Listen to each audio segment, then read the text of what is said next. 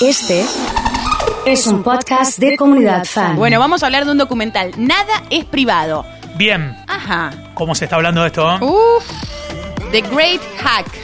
The Ya Right- Fíjense, Sí. ya fíjense el nombre de este documental que fue lanzado por Netflix el 24 de julio, hace muy poquito, y es sin dudas uno de los temas más comentados, sobre todo en redes sociales. Fíjate, qué interesante, ¿no? Esta, esta diferencia de Great Hack.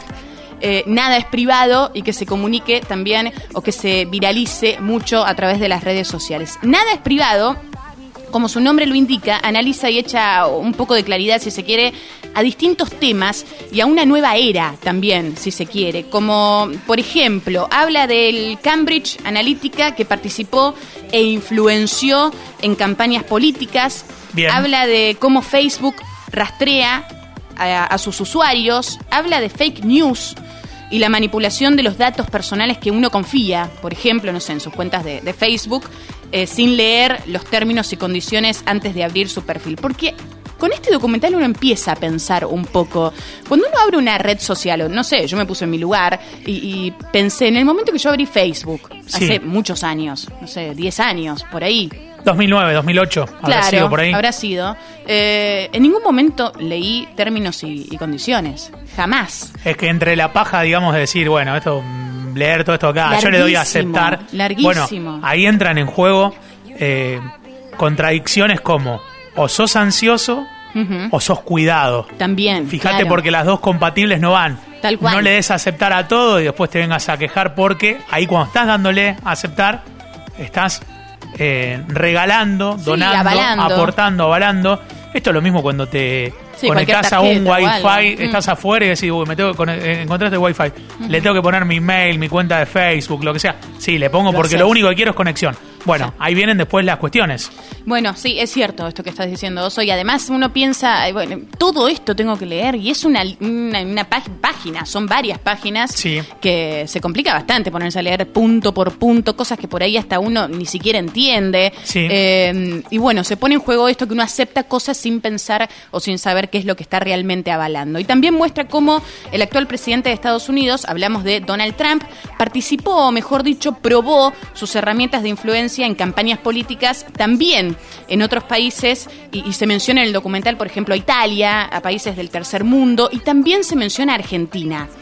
Toca en particular a nuestro país porque unos fotogramas indican que en 2015 el partido Cambiemos del presidente Macri, Mauricio Sí. Macri, recurrió a los servicios de manipulación de datos de la ciudadanía. Eh, para ser claros, para que se entienda un poco más, lo que la compañía británica Cambridge Analytica hizo en los Estados Unidos y en Gran Bretaña también fue utilizar ilegalmente datos personales de Sí. millones, millones de usuarios de Facebook para poder incidir en los procesos electorales. Bien. Así de sencillo. ¿Se entiende? Bien. Alguien entraba a tu cuenta de Facebook, te rastreaba, te, te- te- se fijaba que te gustaba o no sé por dónde ibas, Sí. eh, tus preferencias y así creaba eh, un modelo, si se quiere, ¿no? Eh, el documental viaja entre material de archivo y también entre entrevistas y testimonios muy valiosos.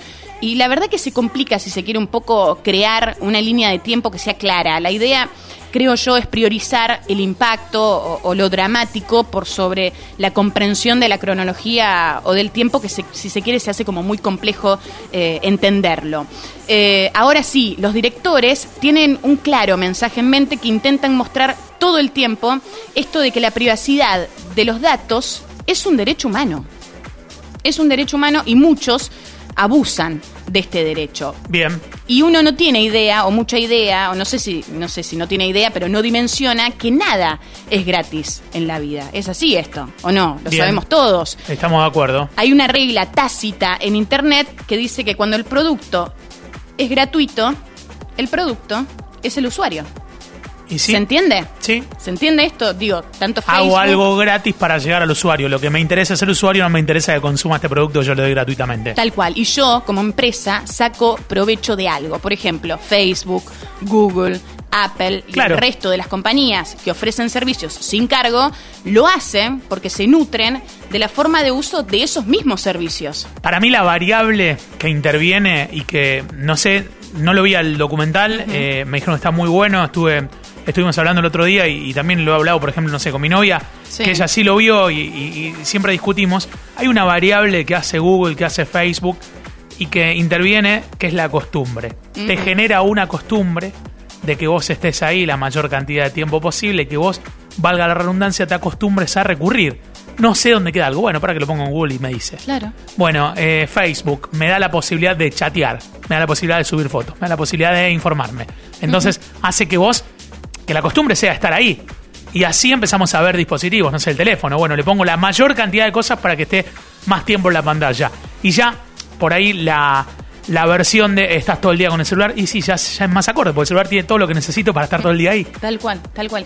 Em, practicidad, Sí, dependencia. Sí, Me sumo sí. a lo que vos decís, ¿no? Sí, sí, sí, sí. Sí, todo con lindos colores, con Claro. interfaces que sean agradables, fáciles de manejar y demás. Bueno, ¿cómo se llama entonces? Eh, nada es privado, se llama así este documental que por momentos hay que decir la verdad, ¿no? También, eh, por momentos es largo. Ajá. Y yo creo que mm, con varios minutos de más, eh, en, en buena parte, digamos, el documental es muy interesante, pero por momentos se hace, se torna un poquito eh, tedioso, se quiere. Buena parte de- de- del documental es- se centra en eso, ¿no? En hablar Bien. de las redes sociales, en el impacto que tienen las redes sociales y me parece que le falta una pata importante que es invitar al público o al que lo ve, al usuario, a analizar el propio rol también de uno, ¿no? Porque siempre las, las empresas y esto y lo otro, y, y uno y uno acepta y uno se mete y Sí, uno se involucra sin saber mucho eh, que lo que está uno es el usuario y es el objetivo. Tal cual. Eh, y, y uno piensa también, y con esto cerramos, eh, que,